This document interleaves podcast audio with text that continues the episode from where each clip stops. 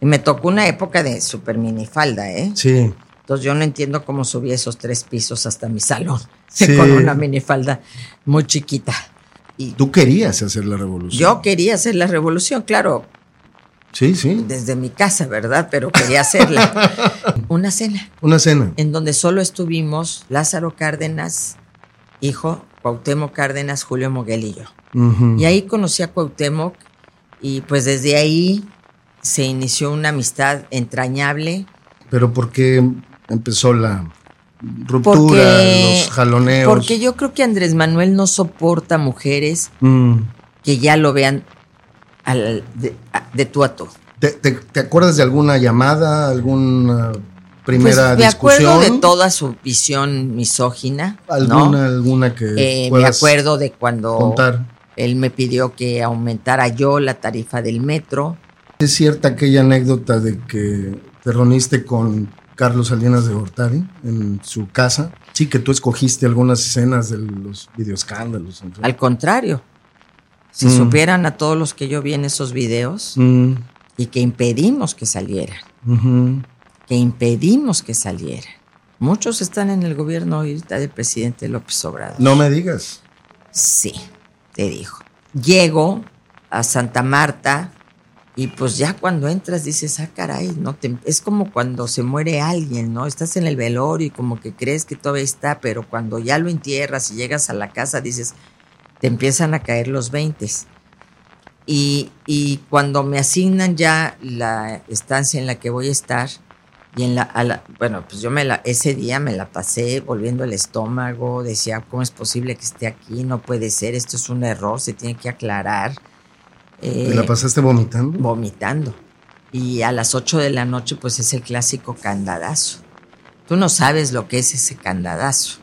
El oír ese clic, clic, clic, clic, clic, clic, clic, clic, repetido N mil veces, es brutal. ¿Qué hiciste ese- esa noche? No, pues no dormí, no, no tenía ni cobijas. Este. Llorar todo el tiempo. ¿Qué hice? Llorar. Al final de cuentas, ahí. eh, ahí volví a encontrarme, ¿no? Con. Pues sobre todo con un símbolo para México, que es nuestra Virgen de Guadalupe y, y esta frase que a mí me hacía mucho sentido, hijo, ¿por qué lloras si aquí está tu madre? Y yo pensaba que, te- pensaba que tenía a mi madre en el cielo protegiéndome, a mi padre. Tus papás eran tus ángeles, has Eran dicho. mis ángeles, mis padres, amigas muy queridas que se nos habían adelantado. Y ¿Hablabas con tus papás? todo el tiempo. Después de todo esto que me cuentas, trágico, doloroso, Rosario, ¿quieres, vas a seguir en la política? ¿Qué, qué- qué viene para ti ahora? Eh, Tú de niña Escribí querías ser, Presidenta, de, México. te ves como candidato. Rosario, qué, qué gusto, qué gusto tenerte aquí, platicar Me has contigo. hecho llorar. No, no te hice llorar. de carne y hueso.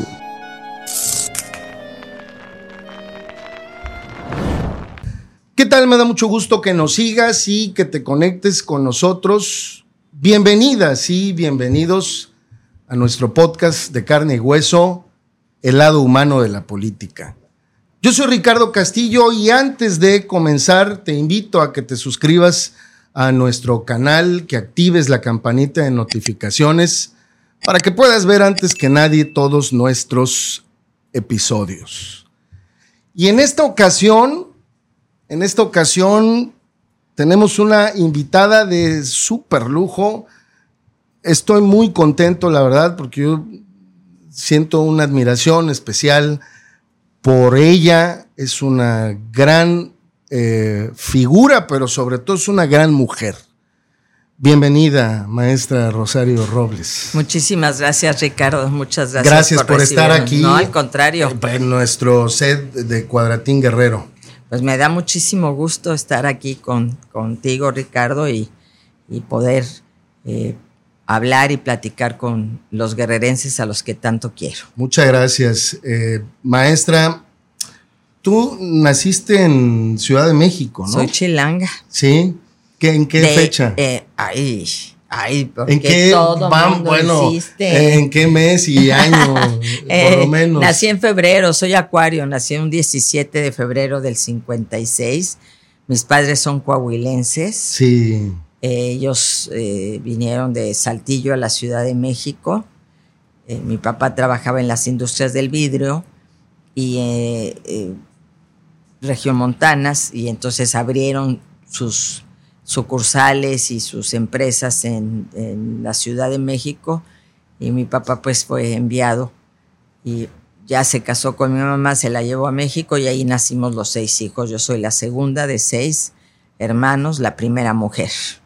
¿Y qué tal, eh, vamos, eh, qué tal eh, fue tu niñez? Entiendo que pues era una familia muy unida. Así es. Éramos y seguimos siendo una familia muy unida. Mm, Esa es la enseñanza que siempre nos dejaron mis padres. Fue una niñez maravillosa. Mis papás pues siempre lucharon para que tuviéramos una vida mejor. No teníamos una bonanza económica, pero éramos una clase media que yo iba a escuela de monjas o que nadie lo crea. Era del coro de la iglesia, aunque tampoco De- nada le crea ¿De qué escuela? en el Instituto Cultural Sucre en, las, en satélite, porque nosotros nos fuimos a vivir al norte de la ciudad. Fue cuando se expandió la Ciudad de México hacia el norte, Sí. creció satélite, las torres de satélite. Para Bueno, las clases medias, digamos, así que, es, este, que llegaron, ¿no? Y ahí en que se Echegaray, generaron. ahí en Echegaray, sí, porque era un momento de movilidad social, Sí, era sí, un momento en donde fue creciendo la clase media.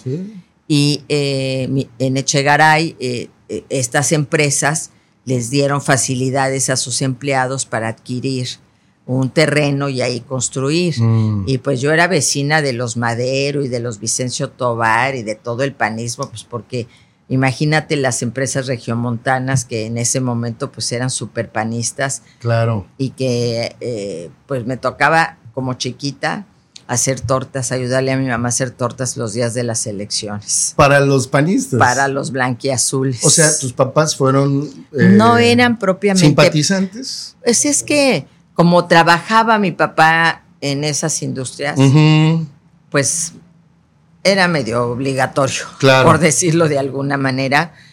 Pero El corporativismo empresarial, de alguna es, manera, ¿no? así es. Y Pero el pan digamos era- si había alguna como simpatía, una familia del norte. Y Pues era lo además que los formó.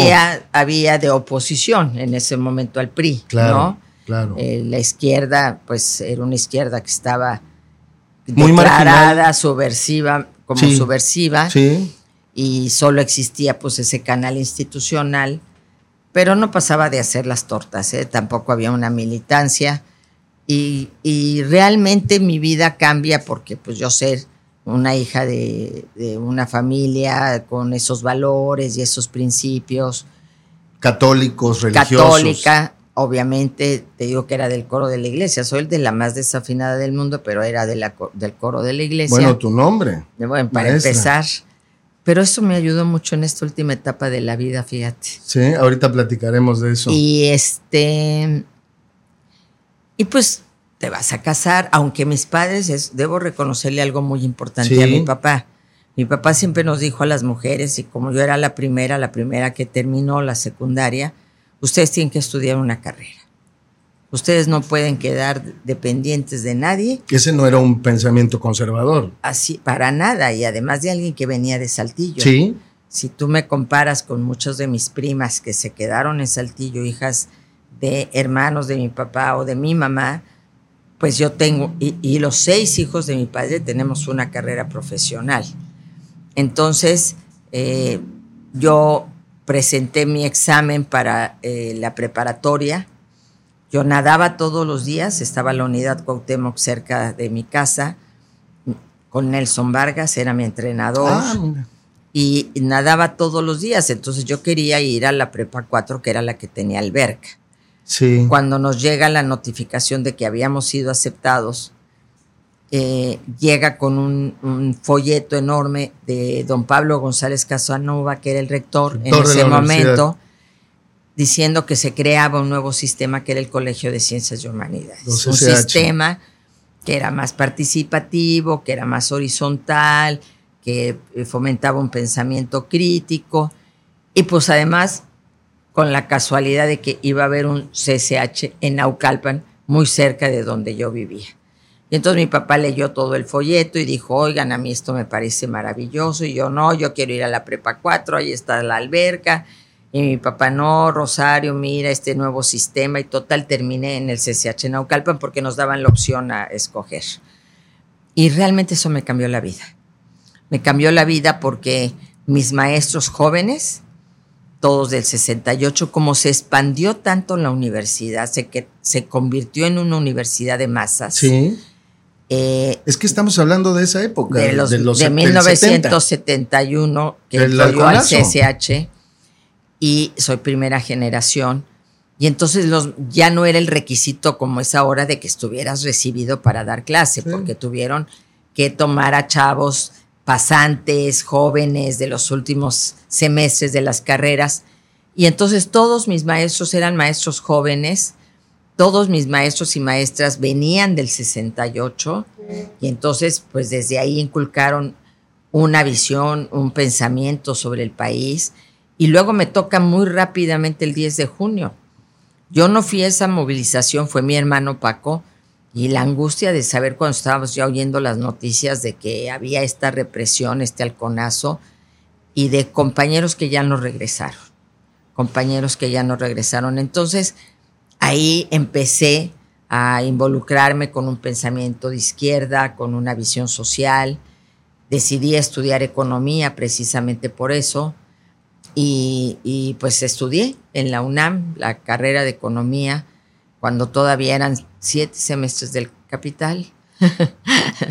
Te lo sabes de memoria. bueno, cuando el, la discusión, yo digo mucho, era muy, muy este, chistosa, porque en el auditorio nos encantaba discutir que si el modelo era el soviético, el cubano, el chino, el chileno. Sí. Y digo, y luego nos íbamos a nuestras casas tranquilamente, sí. ¿no? éramos unos revolucionarios. Nunca llegaban a una conclusión, pero estaba muy largo el debate. De que había ya movimientos guerrilleros muy importantes en el país. Sabemos, a mí me tocó, estando en la facultad, pues la muerte de Lucio Cabañas y en la misma facultad, pues el golpe de Estado en Chile. Eh, ahí viví la revolución sandinista. Es decir, muchos movimientos que simbraron América Latina desde luego las dictaduras y entonces llegaron maestros de Argentina y de Chile a la Facultad de Economía. Eh, por cierto, se acaba de morir uno, un gran maestro que fue Adolfo Gili. Sí. Y este, pues tuve toda esa formación, ¿no? Una formación ya muy crítica de lo que estaba pasando en México, muy crítica, no tanto en México, sino la revolución está a la vuelta de la esquina y hay que hacer la revolución hasta que apareció Cuauhtémoc Cárdenas. A ver, antes, ¿cómo es que una niña del coro de la iglesia da ese, da ese giro? Eres del coro de la iglesia, dijiste hace un momento. ¿En qué iglesia? En la iglesia de, de Chegaray, donde vivía mi familia. ¿Recuerdas a quién está dedicada o algo así, esa iglesia? No recuerdo bien a estas alturas. Pero te acuerdas de las... Bueno, pero hacíamos los, este, en Semana Santa, Hacíamos el Via Crucis con pensamientos de Vietnam y de, no creas que éramos una iglesia conservadora. Progresista. Era una iglesia que pertenecía, cuyos padres, eh, párrocos, pertenecían a toda esta visión de, la teología de, la, liberación. Teología de la liberación, probablemente sin ser tan, tan. Y además yo tuve un papá que siempre cuestionaba mucho lo que pasaba en México. Nos llevó a las Olimpiadas pero había que distribuir. O sea, tú a qué evento quieres ir y te tocaba un boleto. O sea, no creas que le íbamos los seis hijos todos juntos. A las de México, A las de México, pero antes nos llevó a Ciudad Universitaria a ver cómo estaba tomada por el ejército. Ah, mira. O sea, siempre eh, nos, eh, nos eh, generó una visión crítica de que pensáramos, de que reflexionáramos, de que, pues, mi papá no era un priista, obviamente en ese momento pues un partido hegemónico, único, dueño del poder absoluto.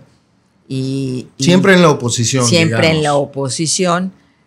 Eh, y de tal manera que cuando yo llego al CCH empiezo a tener pues todo este contacto con mis maestros que me llevaban unos cuantos años, empiezo a, a participar políticamente, primero como líder estudiantil, llego a la Facultad de Economía, soy dirigente estudiantil y ya terminando la carrera, empezando a dar clases muy joven, soy dirigente en el sindicato de la Universidad Nacional Autónoma de México, en la parte de los derechos de las mujeres, y logramos en aquel momento cosas bien importantes para las mujeres, que se dice fácil, pero estamos hablando de los 86, 87, donde reconocimos los cuidados paternos y que la violencia hacia las mujeres, el acoso sexual, la violación, fueran considerados causales de rescisión del contrato laboral.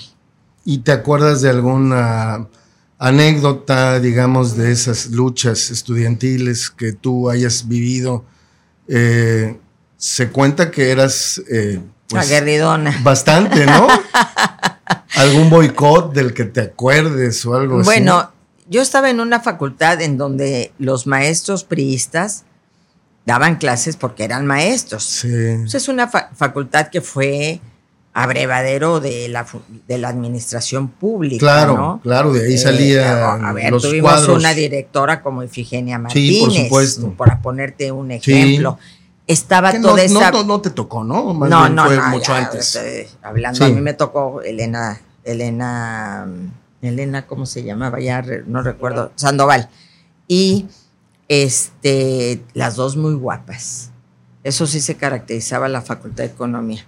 Y me tocó una época de super minifalda, ¿eh? Sí. Entonces yo no entiendo cómo subí esos tres pisos hasta mi salón con una minifalda muy chiquita. Y eh, no podían entrar los priistas. Es decir, entraban a dar clases y aparte era este prismo nacionalista. del desarrollo estabilizador, del crecimiento de México, no era el prismo tecnocrático que empezaba a ser ya, pero en otras escuelas, en otras formaciones, más, en el extranjero, ¿no? Y pero entrar un priista como tal a la Facultad de Economía era imposible. Sí. Y entonces pues me tocó el maestro Jesús Silva ah. un día que iba a dar pláticas. Híjole. Y pues le inundamos el auditorio para que no pudiera entrar. ¿Es, cierta esa...? esa sí. Eh, eh, Ahora, yo no encabecé el asunto. ¿Cómo fue? A ver... Pues agarramos una manguera y inundamos. O sea, Inundaron el auditorio. O sea, aquí no entran los priistas, aquí somos revolucionarios. Hasta que entró el ingeniero Cárdenas. Y eso fue lo sorprendente. Ahí nos dimos cuenta de que eso iba a ser un gran fenómeno. Sí, Tú eras parte en ese momento de un colectivo, de una, eh, una organización. Participaba en una organización que no era partidaria, que era de izquierda. Y es que era la organización de, izquierda revolucionaria, ¿no? Y es que te digo que andábamos en el tema de la revolución. Y Tú querías hacer la revolución. Yo quería hacer la revolución, claro. Sí, sí. Desde mi casa, ¿verdad? Pero quería hacerla. y en tu este, tesis lo plasmaste. Así es. Bueno, además, mi tesis es sobre los movimientos campesinos en México, que en ese momento tuvieron un gran auge, ¿no? Esta lucha por la tierra, por recuperar la tierra que les había sido arrebatada a muchos campesinos mexicanos. En, en Oaxaca, y, y, ahí me concentré en la lucha de dos grandes organizaciones que después fueron fundadoras del Partido de la Revolución Democrática, la COSEO y la COSEI, y, eh, y pues de toda esta lucha en el, sobre todo en Sinaloa, en Sonora, que obligó a un reparto agrario muy importante mm. en aquellos momentos. Pero cuando llega Cuauhtémoc, primero entra sin ningún problema en la facultad, nadie le impedimos porque todos para todos era el hijo de Lázaro Cárdenas. Claro. Era el hijo del general. En segundo lugar, tenía una visión muy crítica dentro del PRI. Y entra invitado por Rolando Cordera, nuestro maestro y hoy una gente muy respetable, siempre, pero ahora lo sigue siendo. Y todo este grupo que de alguna manera participa en la revista Nexos, ¿no? Pepe Woldenberg, etcétera. Y llegan con Rolando y el auditorio no solo no está inundado, está abarrotado y no cabemos en el auditorio de economía, o sea, es decir, se desborda por completo. ¿Tú, tú ya eres maestra? O? Yo ya soy maestra de la Facultad de Economía, yo mm. pertenezco ya al sindicato, soy parte de su comité ejecutivo. Yo ya me había reunido con el ingeniero, eh, con el ingeniero Cárdenas y entonces es cuando dije, pero ¿cuál China y cuál Unión Soviética y cuál Cuba si tenemos grandes problemas en México? Claro. Aparte yo estaba en una facultad donde se hacía mucha investigación ya en los últimos semestres, entonces empezamos a salir a campo y a darte cuenta de la realidad mexicana, de esa pobreza, de esa desigualdad. Y entonces dices, no, yo no tengo que luchar en otro lado que no sea México.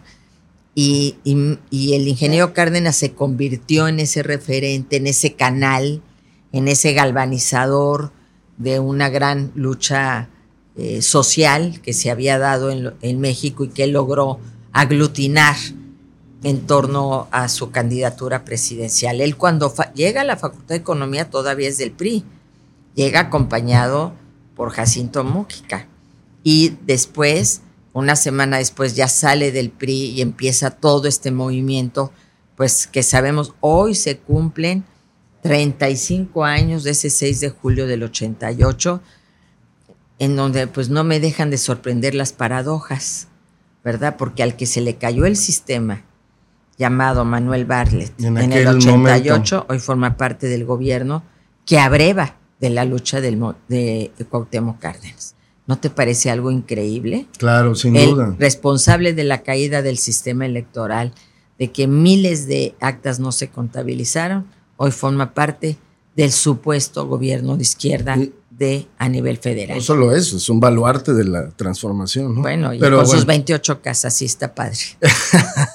Oye, eh, Rosario, yo te quiero preguntar cómo viviste ese, digamos, ese momento, eh, cómo transitaste, eh, porque me imagino tú fuiste parte de un equipo, digamos, de izquierda que rápidamente se integró a promover la candidatura del ingeniero Cárdenas, que venía del PRI. Finalmente tenía un equipo, pues que venía de. Todos, eran todos, priistas. Eh. Todos eran Porfirio, Porfirio, Ifigenia, todos venían del PRI, pero venían de esta corriente nacionalista revolucionaria.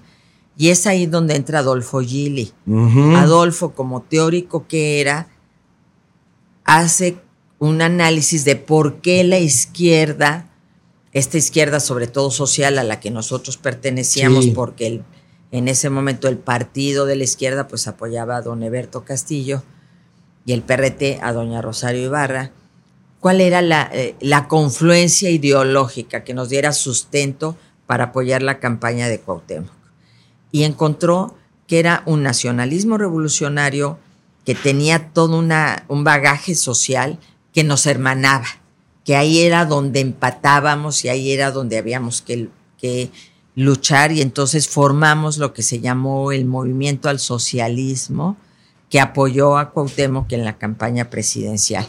Pero lo más interesante es que eh, no solamente que venía formado de chavos del CEU, del movimiento que se había dado en el 87 en la Universidad Nacional, sus principales liderazgos eh, con gente como Ricardo Pasco, Adolfo Gili, Pedro Peñalosa, como, con gente que veníamos del Estunam, como Armando Quintero, como yo, pero además el Estunam, su comité ejecutivo, Evaristo Pérez Arriola, que en ese momento era el secretario general, apoyó a Cuauhtémoc desde el principio. No, no dudaron. Entonces éramos todos, éramos el sindicato, el CEU, todos estábamos, y la gran sorpresa, y cuando nos damos cuenta que las clases medias están apoyando a Cuauhtémoc Cárdenas, es cuando llegamos al evento en Ciudad Universitaria, caminamos de lo que era un tox que estaba ahí donde escuchabas en la noche música romántica, ahí nos quedamos de ver con el ingeniero, caminamos sobre insurgentes, entramos, bajamos hacia Rectoría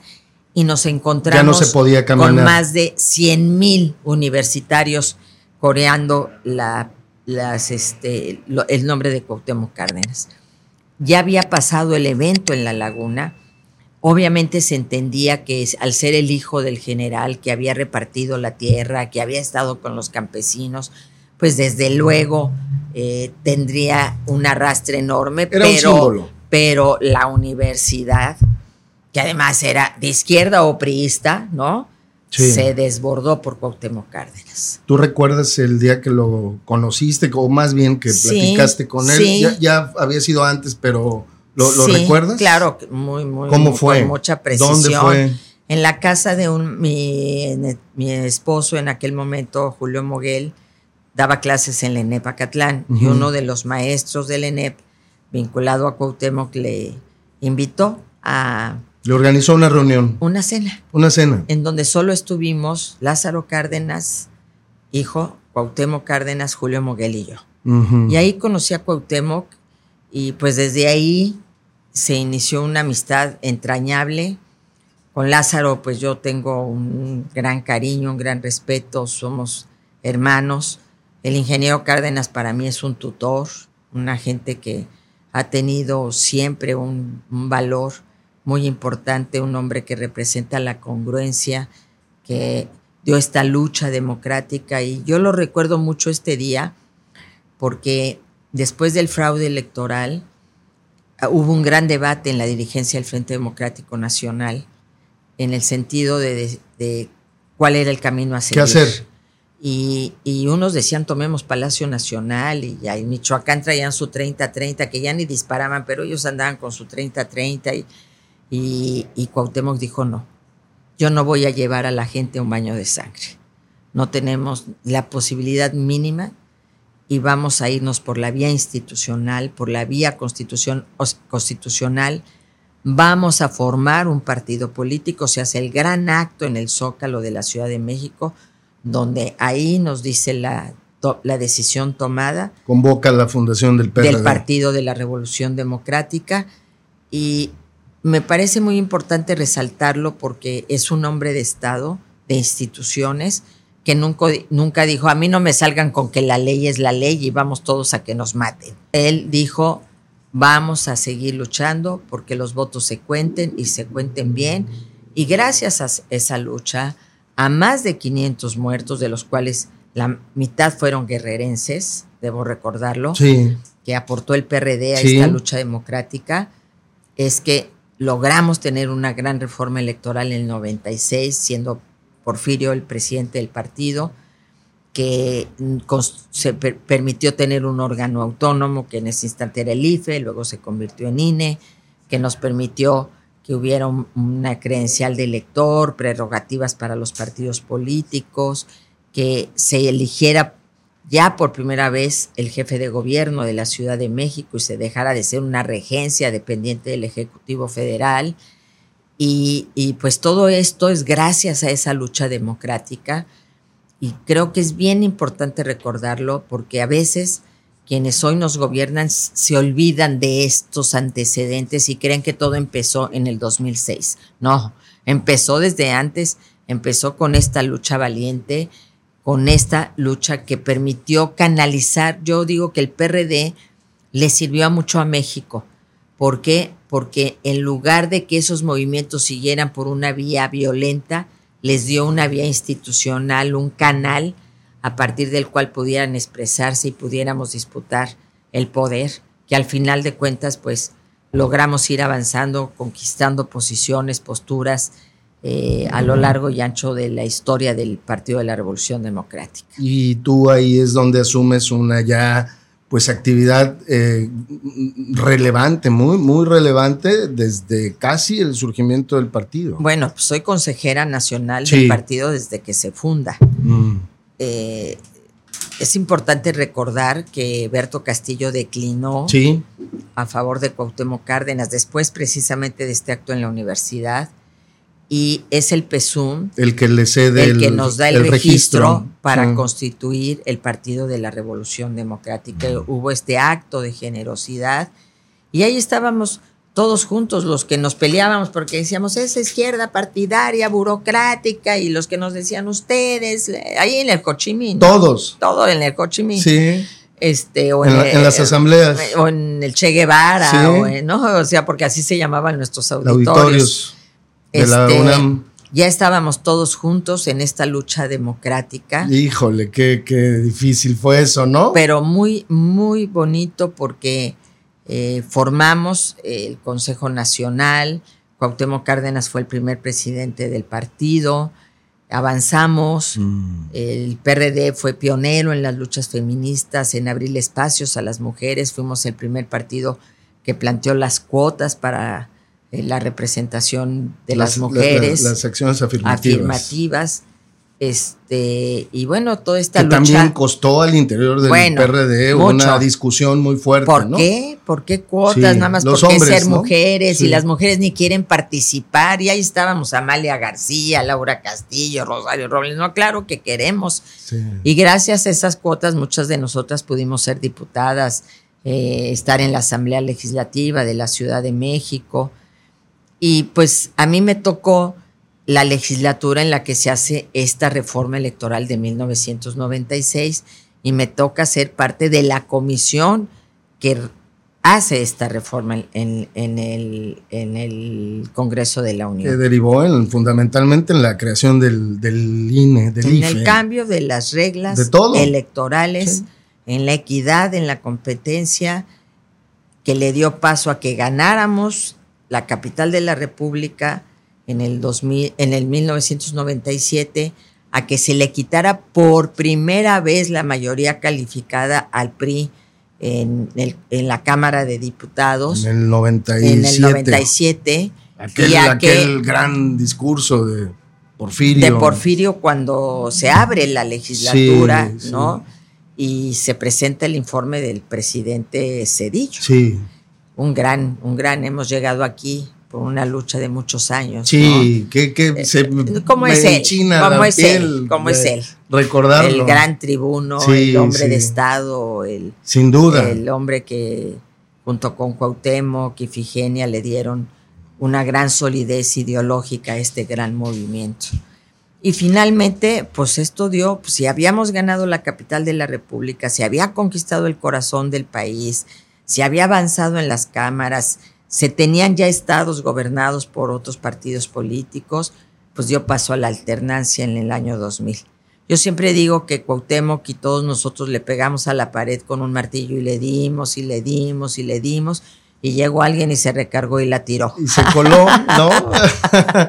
Pero bueno, es parte, como has dicho, de todo un proceso es. que comenzó desde, desde lo que comenzaste a platicar, ¿no? Así desde es. el 68, el 71, eh, los, incluso los movimientos armados que, Así eh, es. de- de- que vinieron después. El 85, El en el 85, terremoto y la claro, ciudadanía a- aquel- aquel- volcada. Aquel, eh, ¿te acuerdas del partido de- del Mundial en que fue abucheado completamente el presidente de la Madrid Así es. después de los sismos, Así ¿no? es, porque se habían quedado paralizados. El 88 y luego viene la alternancia. A ti te toca antes de eso sustituir al ingeniero Cárdenas Sí, una gran, una gran, como jefa de gobierno. un gran momento, una gran responsabilidad. Se va Cuauhtémoc a la campaña presidencial. Yo era su secretaria de gobierno, la primer mujer en ser Sí. secretaria de gobierno de la Ciudad de México. Y pues me quedo como jefa de gobierno nombrada por la Asamblea Legislativa.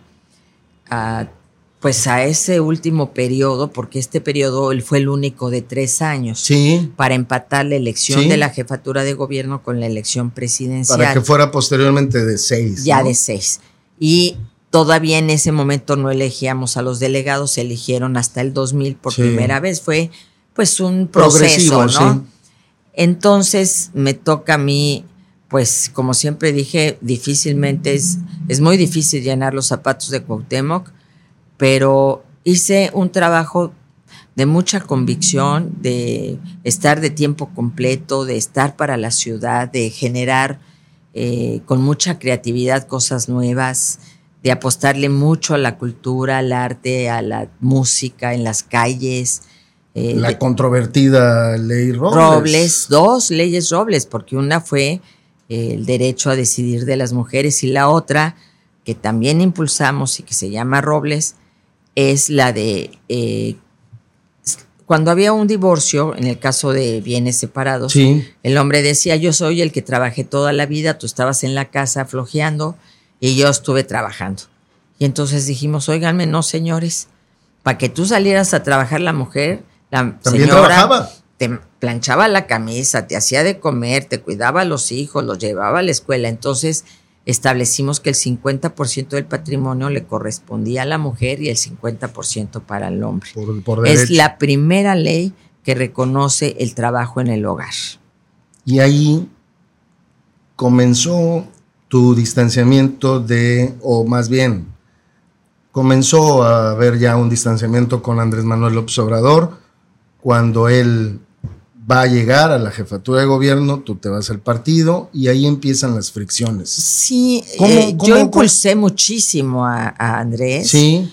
Primero en su campaña la presidencia del partido, eh, yo coordiné esa campaña y fuimos juntos por todo el país, recorriéndolo, llamándolo. Andrés Manuel ganó abrumadoramente la elección al interior del partido. Las Brigadas del Sol. Y después, ya él como presidente del partido, yo era la secretaria de organización, y con las Brigadas del Sol ganamos más de 120 diputados, ganamos muchas eh, este ya posiciones empezamos ganamos en el Estado de México que fue una elección preámbulo a la elección federal. Luego gubernaturas ya varias ¿no? así fue el mejor momento del PRD.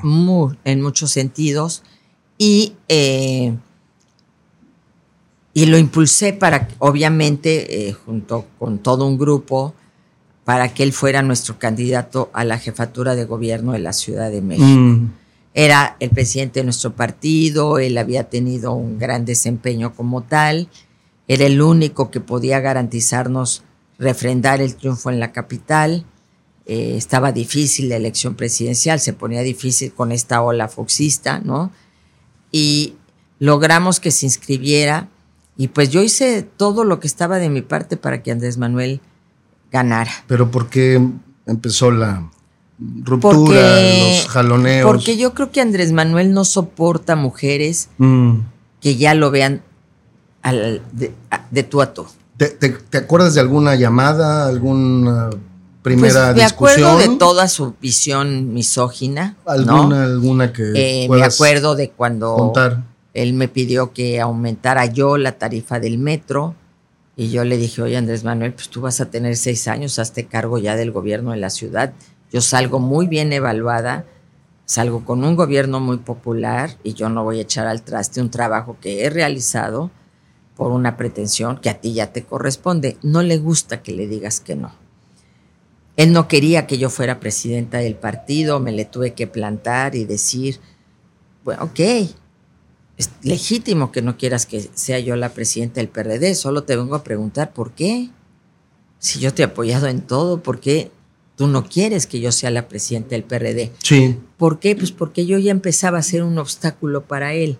Ya en las encuestas estábamos eh, muy empatados.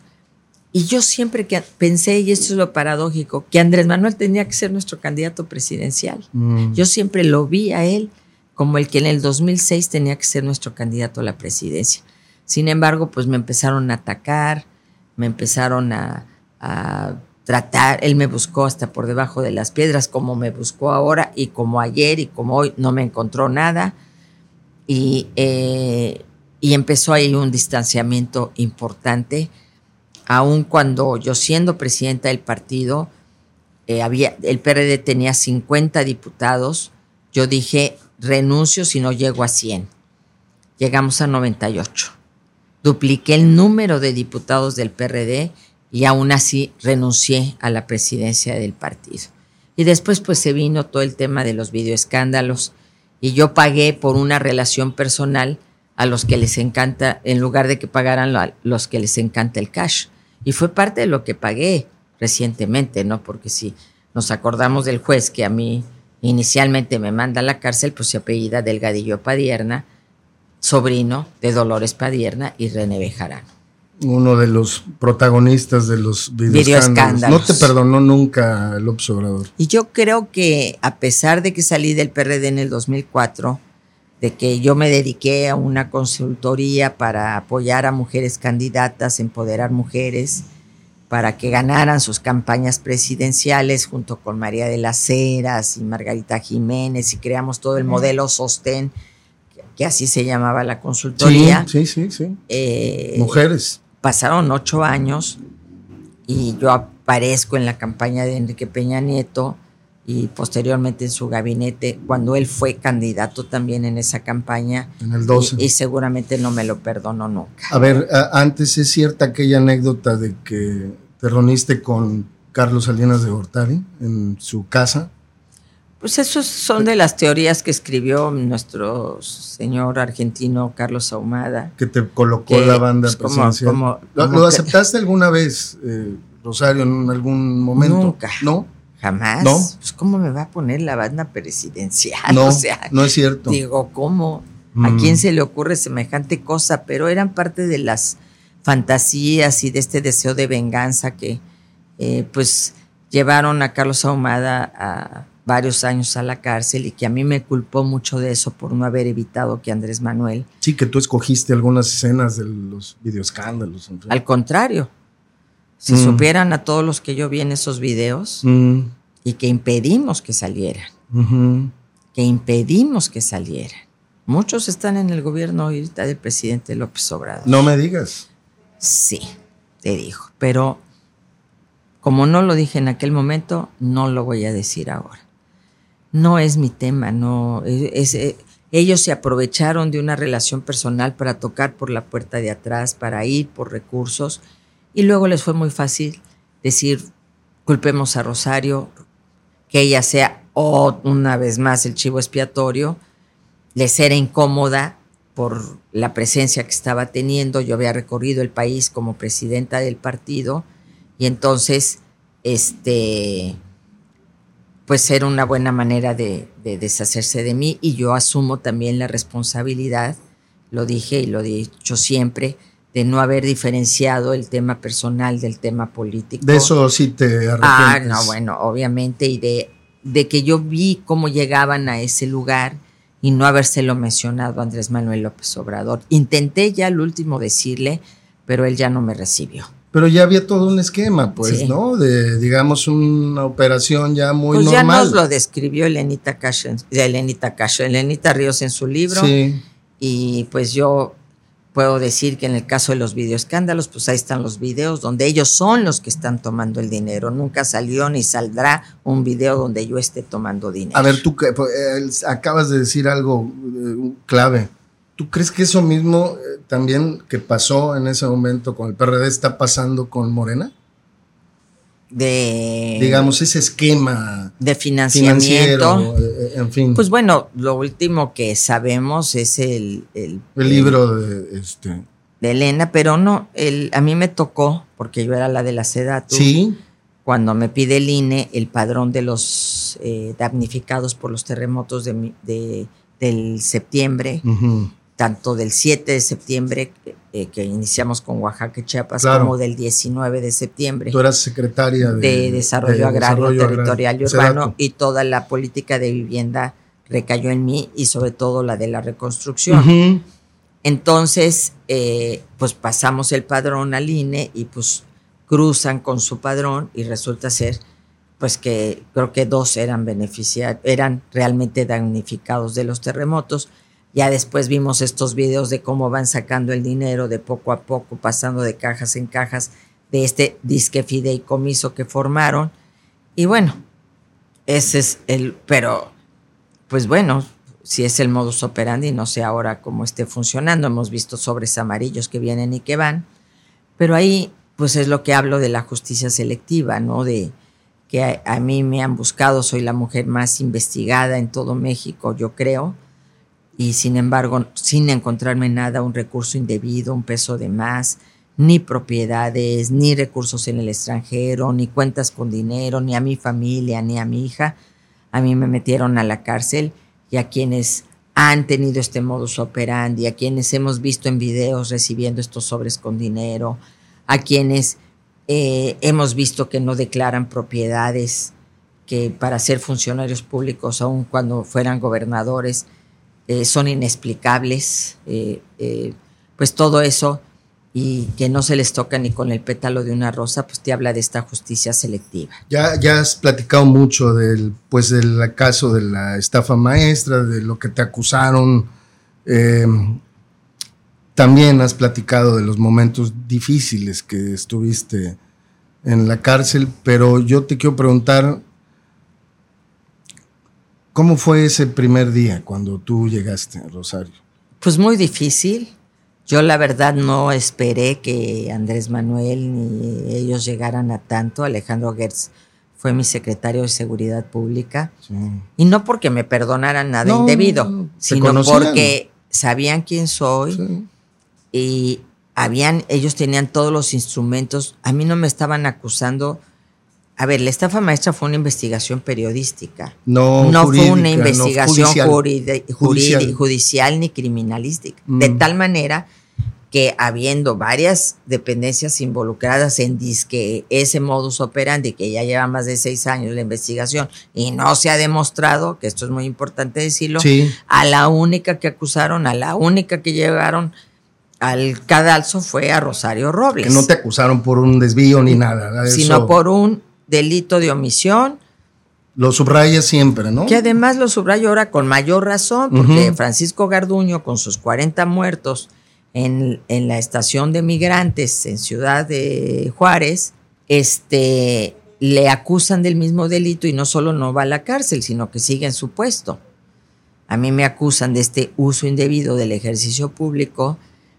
Eh, es un delito que no merecía la prisión, que merecía seguirse en libertad mm. y que inventando y fabricando una licencia falsa dicen que yo estoy mintiendo de mis, sobre mi domicilio que me puedo fugar y entonces a Santa Marta Catitl.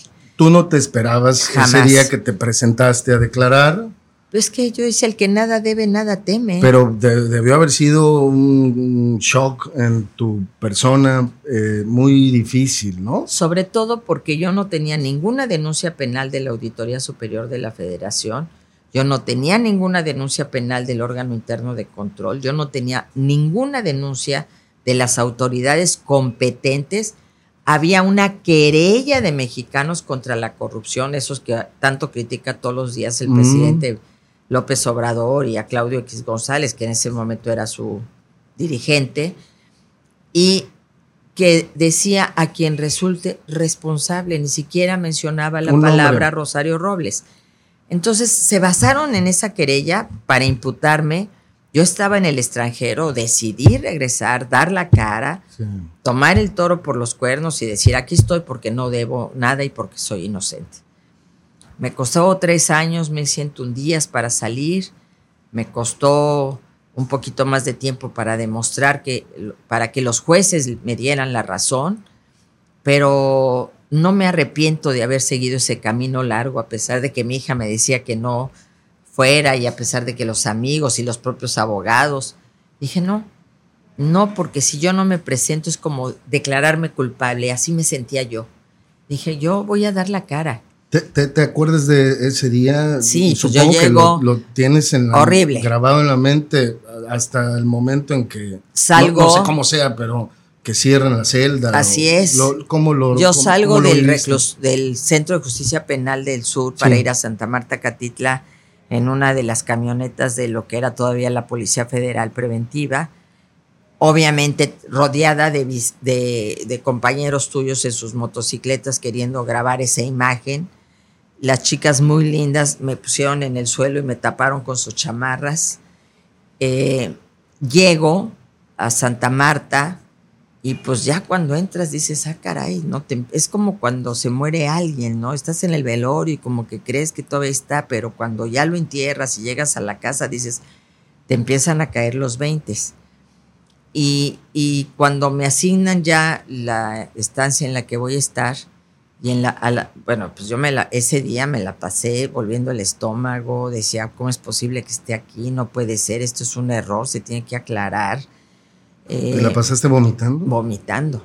Y a las 8 de la noche, pues es el clásico candadazo.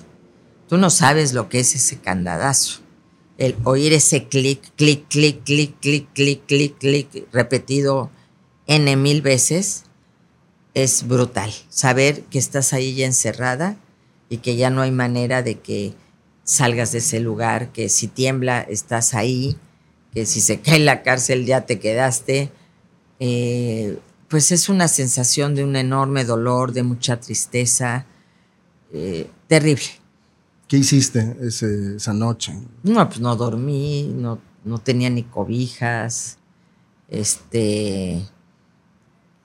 Llorar todo el tiempo. ¿Qué hice? Llorar. Diciendo, no merezco esto, no merezco este trato, simplemente por lo que fuimos, por lo que hicimos juntos, se me debió de haber llamado y preguntado y permitido acreditar mi inocencia antes de meterme a la cárcel. Pero primero se requería pues fortalecer la narrativa de la lucha contra la corrupción. Yo había sido compañera, entonces, miren, si toco a Rosario, pues puedo tocar a cualquiera, nada más que solo toco a Rosario, ¿estás de acuerdo? Sí. Eh, y, y por otro lado, pues decía, mm, yo no tengo nada que esconder, o sea, ¿por qué me castigan de esta manera? Es decir, ¿por qué me cobran la factura de esta forma? ¿Por qué me agarran de trofeo de una supuesta corrupción que al final de cuentas no se demostró nunca? Y poco a poco, de una percepción de duda, de que se me había lanzado tanto lodo, se había hecho todo un linchamiento mediático, la plaza pública ya me había juzgado. Poco a poco, pues fui demostrando mi inocencia, pidiendo el cambio de mi medida cautelar y sobre todo encontrar en esa oscuridad un pedacito de luz que me permitió sacar la cara del, del mar que me estaba ahogando. Y fue la lucha por esas mujeres. Es decir, así como he luchado por las mujeres del país de todo, en todo tipo de derechos, clases sociales y demás, me faltaban esas. ¿Te refieres a las presas? A las presas. De ahí de Santa Marta. Y dije, ya entendí por qué estoy aquí. Y ahí la gente se vuelve muy religiosa, digo, es muy religiosa. Sí. Y se agarra de la fe. Si no te agarras de la fe. Es lo único que te, lo último que te queda. Pues ahora sí que te abrazas de eso. Y te decía, y a mí me decían mucho, Dios sabe por qué la puso aquí. Dios solo le pone este tipo de pruebas a gente que las puede vencer. Y Dios tiene sus tiempos perfectos. Y yo le preguntaba a Dios, ¿y cuáles van a ser tus tiempos? Porque ya me urge saber. Mándame un mensaje, por favor. Tú, tú te volviste también. bueno, yo era católica, este, desde luego laica en la vida pública, respetuosa de todas las religiones eh, entendiendo que por encima de una creencia están temas de salud pública y de derechos de las mujeres, y que a mí me tocaba como feminista encabezar, pero en la vida privada venía de una familia católica, eh, y aunque hubo momentos de distanciamiento porque andaba en la revolución y porque andaba en todas estas cosas, porque era una mujer de izquierda, al final de cuentas ahí eh, ahí volví a encontrarme, ¿no? Con, pues sobre todo con un símbolo para México que es nuestra Virgen de Guadalupe y, esta frase que a mí me hacía mucho sentido, hijo, ¿por qué lloras si aquí está tu madre? Y yo pensaba que, pensaba que tenía a mi madre en el cielo protegiéndome, a mi padre. Tus papás eran tus ángeles, has Eran mis ángeles, mis padres, amigas muy queridas que se nos habían adelantado y ¿Hablabas con tus papás? Mm, todo el tiempo. ¿Qué decías? Pues yo les decía, este, primero sentía una gran vergüenza. Y mi padre murió pues muy joven, a los 62 años, de, siendo hija Mariana de un año y pico, fue la única nieta que conoció de un infarto. Yo me despedí de él un domingo y el martes me estaban anunciando que mi papá había muerto. Pero mi mamá nos duró muchísimos años más. Me da la impresión de que tu mamá tenías una relación muy cercana. En esos tiempos, porque yo era como la niña consentida de mi papá. Pero cuando muere mi papá, mi vínculo con mi madre se hace muy fuerte porque Mariana fue la primera nieta y la nieta que conoce mi padre. Entonces María, mi papá adoraba a Mariana. Y entonces mi mamá establece una relación muy especial con mi hija Mariana y además todo el tiempo se la pasaba ahí porque yo andaba en la grilla. Entonces, eh, eh, y viajábamos juntas e íbamos juntas para todos lados. Y obviamente yo sufrí mucho la muerte de mi madre porque dos meses y medio antes de que ella muriera, yo me la pasé aquí en Guerrero porque fui la responsable de enfrentar a Ingrid y Manuel y todas sus consecuencias. Y yo no fui a México, yo estuve aquí tiempo completo, ya no me tocó la agonía de mi madre y fui prácticamente a estar los últimos días y cuando ella murió. Y siempre lloré mucho su muerte y el no haber estado, ¿no? Pero no, no haber estado, sí, el día que murió, pero no haber estado tiempo antes. Pero ahí empecé a decir que bueno que mi mamá ya no está. No lo hubiera soportado. pero ella te acompañó, decías. Pero me acompañó. me acompañó. ¿Cómo fue? Pues bueno, yo tenía ahí las fotos de mis padres, de mis abuelos. Este, hablaba con ellos, yo les pedía que me protegieran, que terminara pronto ese calvario. Y, y fíjate que me pasaron cosas muy bonitas yo siempre dije que tuve ahí a mis mensajeras, ¿no? Este, una de ellas, una secretaria de la dirección, que un día en mi visita me dice, oye Rosario, yo soñé con tus papás. ¿Cómo? Y yo le dije, pero ¿cómo con mis papás? Sí, con tus padres, a los, que nunca en la vida he visto, ni conozco, ni sé de ellos, ni supe de ellos. Pero eran tus papás, ellos me dijeron que eran tus papás. Y me pidieron que te dijera que esto ya va a terminar. Híjole, Rosario. Salía al mes. No me digas. Salía al mes. Híjole, qué, qué, qué momento. O sea, tú dices, me están mandando unos mensajotes de allá arriba brutales, ¿no? Es decir, eh, la chica que nos daba aeróbicos, que es muy este, creyente, va a la misa de, Domingo de Ramos y les regalan un rosario a todas y va y se acerca al obispo de Iztapalapa y le pide un rosario para mí. Y entonces dice, ¿tú ves a Rosario Robles? Sí, sí, la veo. Oye, entrégale esto y se quita su cruz de obispo y se la da para que me la dé a mí. Claro, anduve muy presumida con mi crucesota, una cruz muy sencilla, pero ya sabes que te pesan, entonces andaba yo bien encorvada, presumiéndole a todo mundo, y le dijo, dile que tenga fe, en mi iglesia se reza todos los días por ella. Y Mariana, que inició esta ruta por la libertad y que visitó prácticamente todo el país, inventó una papeleta donde la gente si quería me mandaba un mensaje y la gente me mandaba sus oraciones, mensajes de ánimo. Y esta misma chica de los aeróbicos nos regaló unas galletas con un mensaje de la Biblia y eh, cada quien escogimos al, al, azar como si fuera una galleta china, ¿no? Pero estas eran varias en una bolsita y con el mensajito. Y cuando yo leo mi mensaje y veo que dice, Dios no manda a nadie a las profundidades del mar para ahogarlo, sino para limpiarlo, dije, ya entiendo por qué estoy aquí. Fueron mensajes muy poderosos que me dieron mucha fe, mucha esperanza, que me dijeron, vas a salir de aquí, pero tienes una misión. Y esa misión fue visibilizar la situación de injusticia de, que hay en los penales, de cuántas mujeres inocentes están ahí, separadas de sus hijos, cuántas acusadas injustamente, cuántas eh, que cometieron un error por amor y que son las que pagan y no los hombres. ¿Cuántas no tienen una defensa? Mujeres con 18 años sin sentencia. Y empezamos a trabajar primero en casos pro bono, pero después pues se me ocurre la idea de que invitemos al ministro Saldívar, presidente de la Corte, a que venga. Mm. En mi club de la vela imperfecta que tenía yo, porque había el de la vela perpetua. Yo decía, oigan, hay que cambiarnos al de enfrente porque ahí sí están saliendo y nosotras aquí seguimos. ¿El tuyo era qué? El de la vela. Vela imperfecta. Entonces, había un grupo de abogadas ahí eh, y redactamos la carta a propósito del 8 de marzo de visibilizar a estas otras mujeres. Y, pedí, y todo el mundo, ay, ¿cómo crees que va a venir el ministro Saldívar? Pues no perdemos nada con invitarlo, vamos a invitarlo, como si nosotros fuéramos las autoridades del penal o algo así. Y lo invitamos y, ah, caray, la sorpresa, sí voy a ir. Sí voy a ir. Y entonces ya me manda a llamar la directora, la comandante, oiga, Rosario, ¿qué está haciendo usted? Este, ¿Cómo es que sin que se nos avise?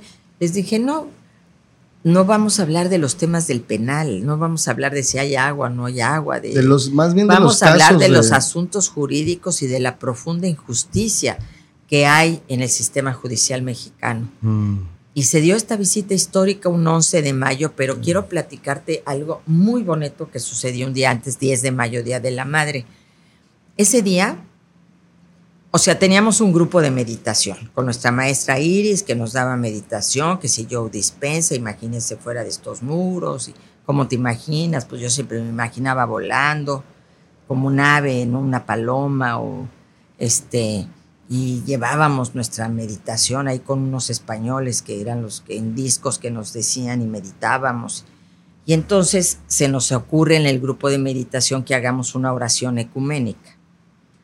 Y ellas redactan una oración que a, a mano empezamos todas a replicar. Yo estaba con Miss Moni, la del Repsamen, ella vivía enfrente de mí Sí. y como buena maestra tenía sus papeles copia, ¿no? De esos de carbón que yo tenía 400 años de no ver. Y entonces nos sirvieron mucho, pero todo el mundo empezó a, a escribir su- la oración. En la misma oración, todo el mundo en sus cuadernos, en sus hojas, la pusimos en grande en los pasillos, Mm. todo el mundo redactándola, porque la consigna fue el domingo, Día de las Madres, a las 10 de la noche, todas leemos al mismo tiempo y en voz alta esta oración, que no era más que decir que se abre el corazón del ministro Saldívar para que nos escuche. Bueno, fue un momento, todas llorábamos al estar leyendo porque solo un lugar que es súper ruidoso, que tienes a la Z y a la que buena todo el tiempo y a todo volumen y todo el mundo grita, se llama todo el mundo a gritos y se grita de un dormitorio a otro, un silencio sepulcral, todas leyendo en voz alta. Fue un momento tan espiritual que al día siguiente cuando llega el ministro Saldívar, también las chavas que daban al lugar donde se recibió al ministro, que sus estancias daban calladas, nadie gritaba, nadie hacía nada. Las que hablaron, hablaron de toda la injusticia vivida. La esposa del ministro que la lo acompañó, la chica esta Alejandra Espitalier que estaba en el equipo del ministro, hasta el propio Alpizar, todos llorando de lo que escuchaban, todo el mundo llorando. Nosotras, yo que había escuchado los testimonios 300 veces, lloraba como Magdalena, todas llorábamos. Yo le hablé de la prisión preventiva, de lo ominoso que es esa figura, porque se presume la inocencia y no es justo que te lleven a una cárcel, habiendo otras medidas cautelares. Y eh, mujeres diciendo, yo dejé a mi hija de tres años, hoy tiene 18, yo me, me abandonó mi marido mientras yo estaba aquí y me quitó a mi hija. Eh, otro caso que después salió, a mí, yo tuve a mi hija en un penal de alta seguridad y cuando desperté me habían quitado la matriz sin mi consentimiento. Híjole. Yo le presté la tarjeta a mi hermano porque requería que le hicieran un depósito y fue el depósito de un secuestro y la que está en la cárcel soy yo y mi hermano está libre. Es decir, cosas brutales, brutales.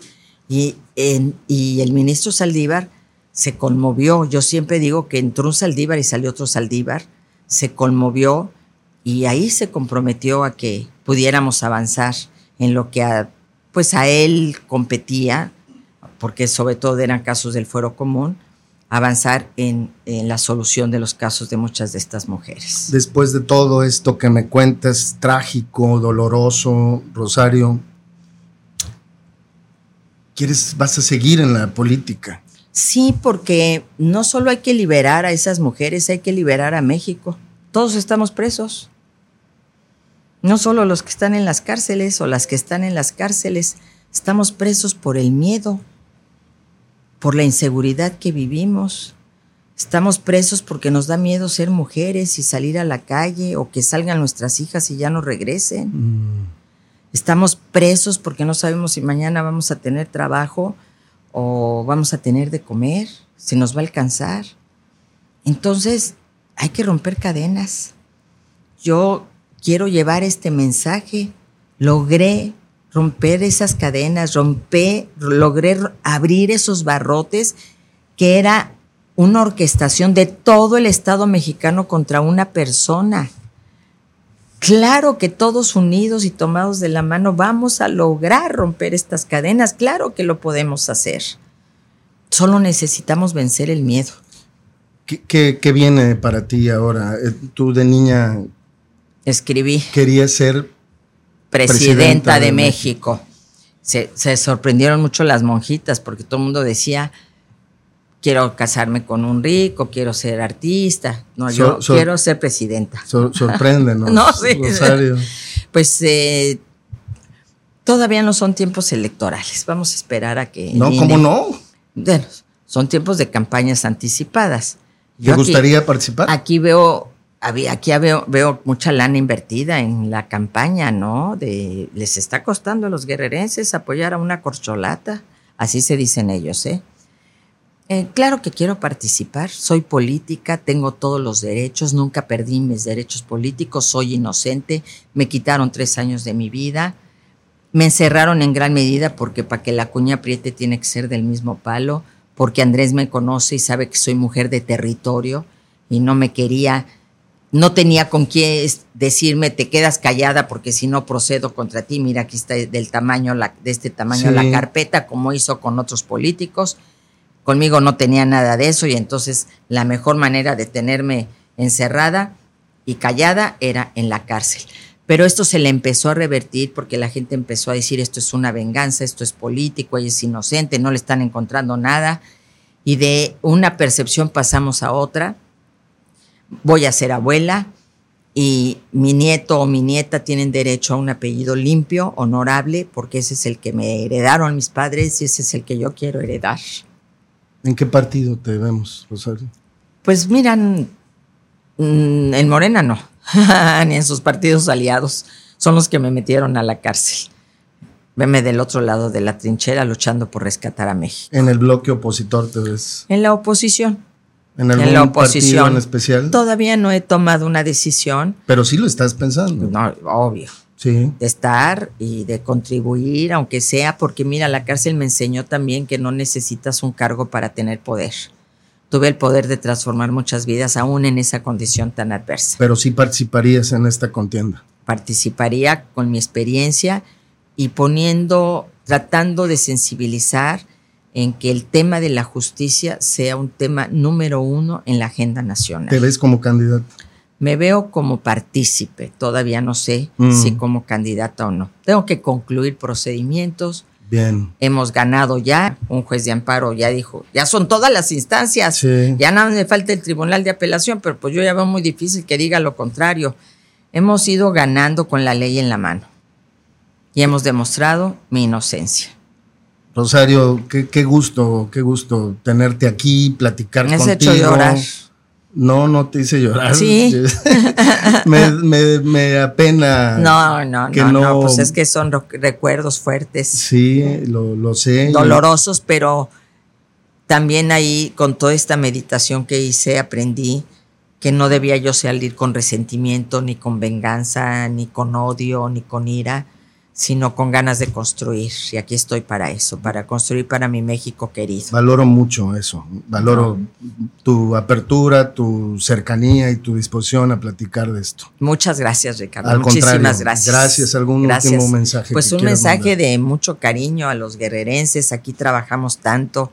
Ayer visité lugares donde hicimos cuartos adicionales, donde estaban comedores comunitarios, 1200 en Guerrero que se quitaron, donde comían los más pobres. Eh, Ingrid y Manuel, 75 mil millones de pesos de inversión. Guerrero lo conozco todo. Y ahí he estado y ahí he sembrado.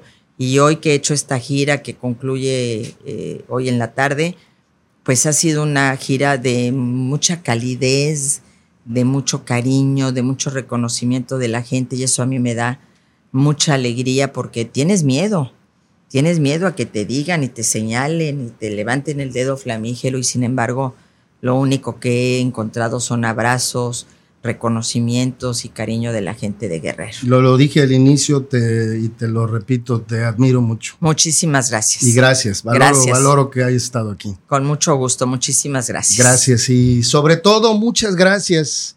Gracias a ti que nos seguiste en esta interesantísima plática con la maestra Rosario Robles. Te recuerdo que te suscribas a nuestro canal, que actives la campanita de notificaciones, que le des like, por supuesto, y que comentes.